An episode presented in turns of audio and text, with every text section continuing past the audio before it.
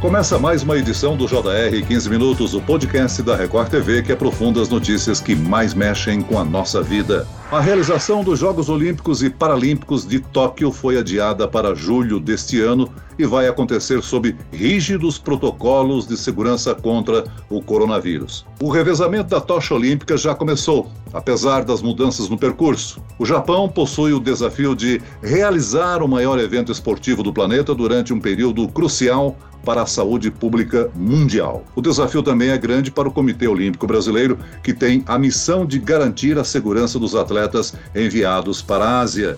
Como enfrentar tantos imprevistos? Eu converso agora com o medalhista olímpico e diretor-geral do Comitê Olímpico Brasileiro, Rogério Sampaio. Bem-vindo, Rogério. Tudo bem, Celso? Tudo bem, Silvia? Prazer falar com todos vocês. Olá. Quem nos acompanha nessa entrevista é a correspondente do Jornal da Record em Tóquio, no Japão, Silvia Kikuchi. Olá, Silvia. Olá, Celso. Olá, Rogério. É um prazer estar aqui no podcast com vocês. E essa novela da realização das Olimpíadas já dura mais de um ano, né? A discussão sempre foi se elas seriam adiadas ou canceladas completamente.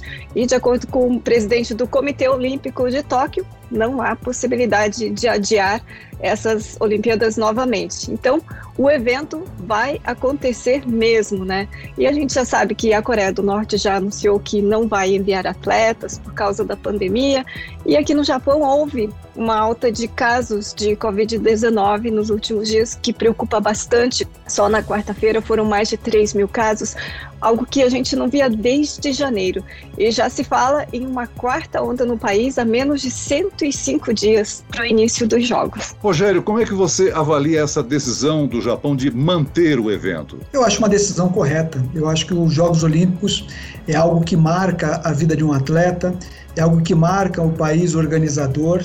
Eu acho que os benefícios da organização de uns Jogos Olímpicos para a sociedade do país é muito grande. Uh, entendo, lógico, esse momento desafiador, não só para o Japão, para o mundo inteiro, esse momento de enfrentamento a esse inimigo que é, que é o vírus, né, que é essa pandemia. Uh, mas eu acho que é possível organizar um evento com, com essa grandiosidade mantendo o distanciamento, regras, protocolos de, de, higiene, e é dessa maneira que o comitê organizador está organizando os jogos. Né? A participação dos atletas brasileiros vai cumprir todo o protocolo da organização do evento, mas nós também temos o nosso protocolo. Então, uh, os atletas vão ter muitos protocolos a serem obedecidos antes da sua participação. Silvia, qual é a reação da maioria da população aí no Japão? Olha que as opiniões se dividem bastante, né? Todo mundo quer a realização dos jogos, mas a preocupação é muito grande. É o medo, né, da contaminação, das infecções e das novas variantes que preocupam muito,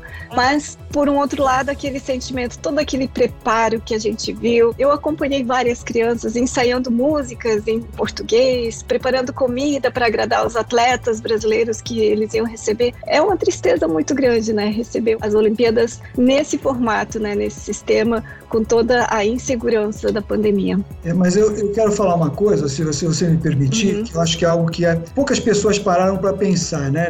Esse momento de enfrentamento à pandemia, ele é mundial. As pessoas estão em casa enfrentando lockdown, distanciamento, o, desemprego aumentando muito, todos têm as suas dificuldades. Um dos maiores impactos nesse momento é o impacto emocional. Eu acho que os jogos daqui a pouco mais de 100 dias, né, ele vai trazer um alento para essas pessoas de, de poder acompanhar um pequeno momento de prazer que é poder ver uma competição, atletas de ponta. Eu acho que a organização da competição vai atenuar um pouquinho, pelo menos momentaneamente, esse sofrimento que as pessoas estão passando, né?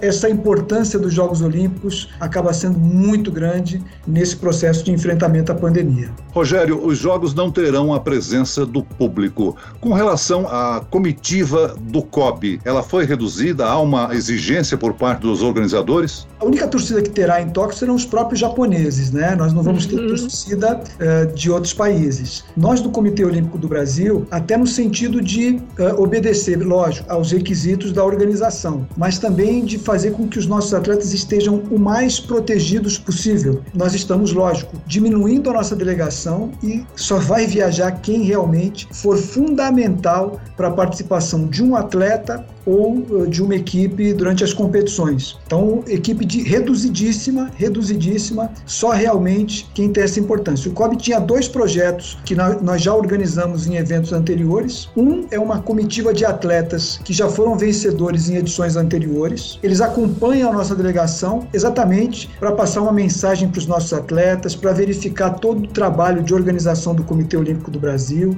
E um outro grupo é um grupo a gente fala, chama de vivência olímpica. São atletas novos que não estão classificados para os Jogos de Tóquio, mas que têm muita chance de ir aos Jogos de Paris inclusive, brigar por medalhas. Esse é um programa que nós já fizemos, por exemplo, em Londres. Nós tivemos vários atletas que eram jovens naquela época que hoje são uh, os grandes atletas do nosso país agora em Tóquio, né? Alguns já foram medalhistas, inclusive, no Rio. E nós também estamos encerrando esse programa, não vamos levar ninguém, ou seja, só realmente os atletas e aqueles fundamentais para brigar por, um, por uma participação do melhor nível ainda tem essa incerteza, né, de muitos atletas se vão poder competir ou não. Você acha que existe o risco dos atletas brasileiros serem impedidos de viajar para Tóquio por conta das novas variantes que são encontradas aí no Brasil? Não, não acredito. Não acredito. Acho que os atletas que estão classificados, todos eles terão o mesmo direito dos outros, lógico. Terão que cumprir todos os protocolos. E uma coisa importante também é que o Comitê Olímpico Internacional está disponibilizando uh, vacinas para todos os atletas atletas de todos os países, né? Então nós temos mantido contatos com o Comitê Olímpico Internacional para entender a viabilidade de que isso possa acontecer com os nossos atletas. Rogério, em função da pandemia, muitos atletas com chance de classificação não puderam participar das competições de classificação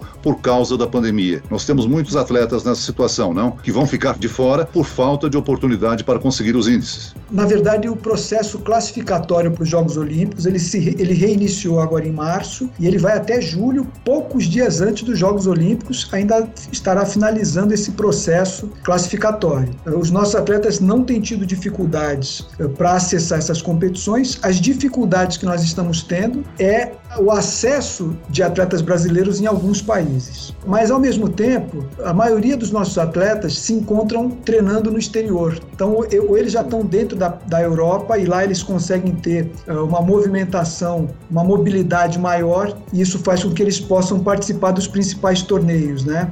Então, nesse sentido, nós temos, por exemplo, uma equipe de, de, de, atletas do atletismo, são aproximadamente 30 atletas, que estão treinando nos Estados Unidos. Então, para eles irem dos Estados Unidos para a Europa, não, é, não tem dificuldade. O que a gente tem dificuldade é quando o atleta está no Brasil e tem que ir para o exterior. Aí a gente tem tido alguns contratempos. Mas eu entendo, Celso, que isso não vai impactar, não, a quantidade de atletas que nós vamos classificar no final para os Jogos de Tóquio, que a gente entende que vai ficar ali em aproximadamente 270 até 300 atletas.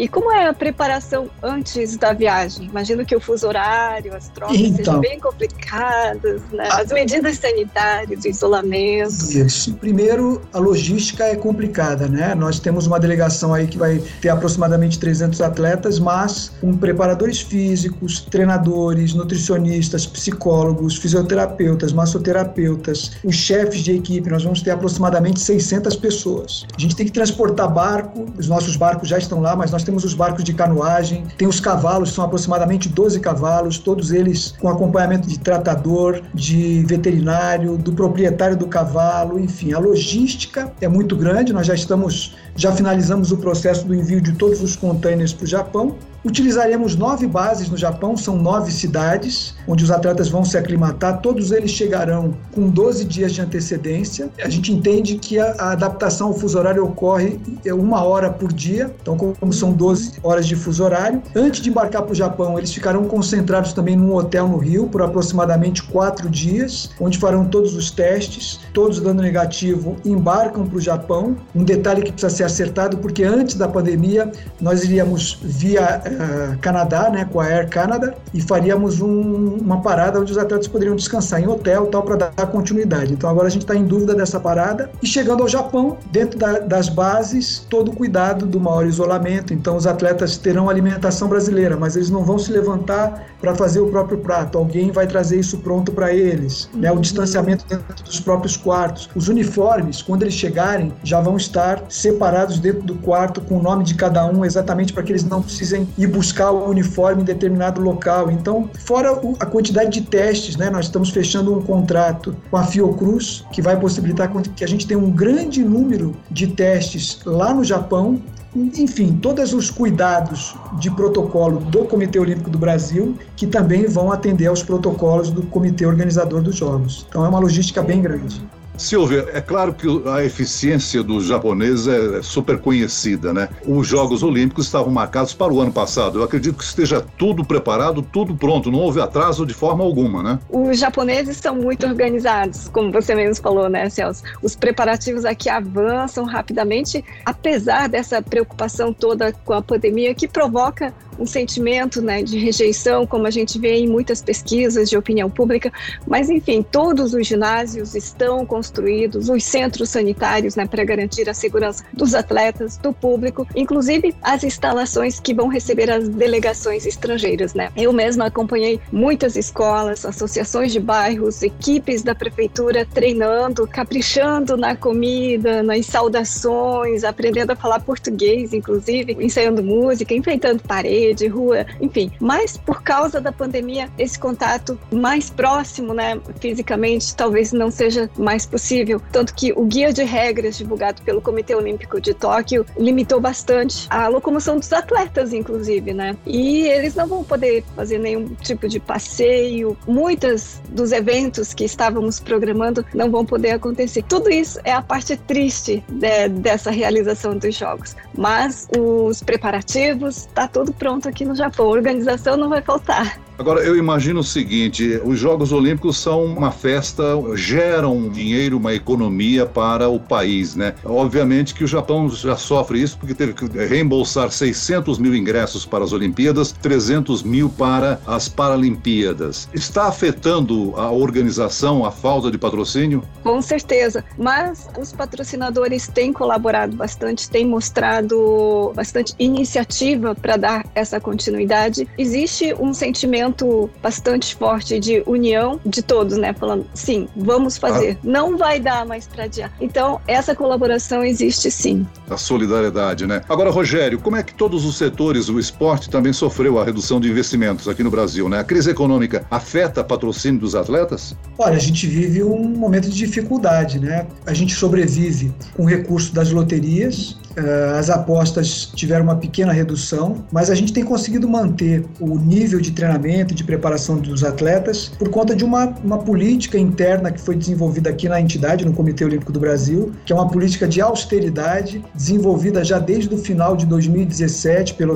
atual presidente Paulo Vanderlei. E exatamente essa austeridade é que tem feito com que a gente consiga desenvolver mais projetos com talvez menos recursos. Só para você ter uma ideia, de todo o recurso do Comitê Olímpico do Brasil hoje, 87% a gente consegue colocar na atividade fim, que é treinamento, preparação de atletas, competições no exterior. Eu acho que no momento o que mais nos atrapalha não é nem a questão do recurso, é o câmbio uh, da moeda brasileira. Né? O, o, nosso maior gasto é no exterior e o, o câmbio não está favorável para a moeda brasileira, para o real. Né? O dólar e o euro num valor super alto e isso tem nos trazido algumas dificuldades para desenvolver alguns projetos. Agora, Rogério, você venceu venceu uma medalha de ouro em 92 pelo judô nos Jogos de Barcelona. Aquele calor do público, arquibancadas lotadas, os brasileiros na torcida na hora em que a bandeira sobe e o hino brasileiro é tocado. Isso tudo vai fazer falta para os atletas nesse ano, não? Principalmente a é. torcida para alguns esportes. A falta da torcida,